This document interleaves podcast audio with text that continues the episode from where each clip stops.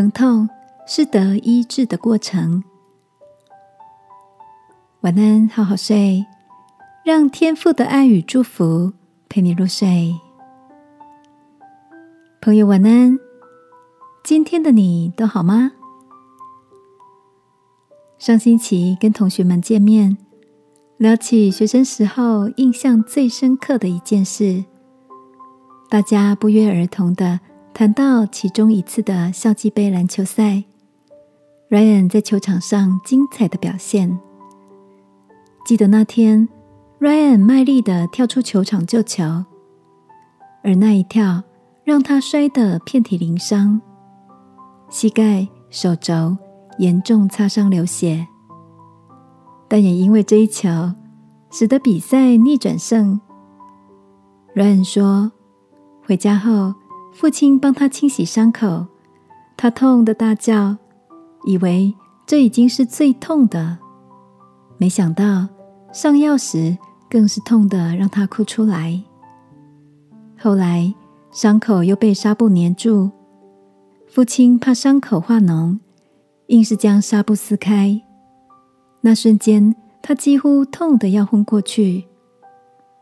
回想这段经验，Ryan 领悟到，原来伤口要愈合，并不是盖住就会自动好起来，得一次又一次的面对疼痛，掀开伤口，将脓水擦干。虽然过程很难受。却是好的最快的方法。Ryan 对我们说：“疼痛是得医治的过程。”亲爱的，有哪一处是你已经掩盖很久的伤吗？怕痛的我也跟你一样，常常不忍心掀开伤口。圣经里，诗人向天父说：“我呼求你。”你就医治了我。这个夜晚，让我们来求告天父，给我们勇气，面对那些暂时掩盖、尚未痊愈的伤，使我们经历医治后，就不再痛了。亲爱的天父，那些我不忍心回看的伤口，今天我要向你说，主啊。我要得痊愈，帮助我勇敢面对。求你为我裹上药，使我得医治。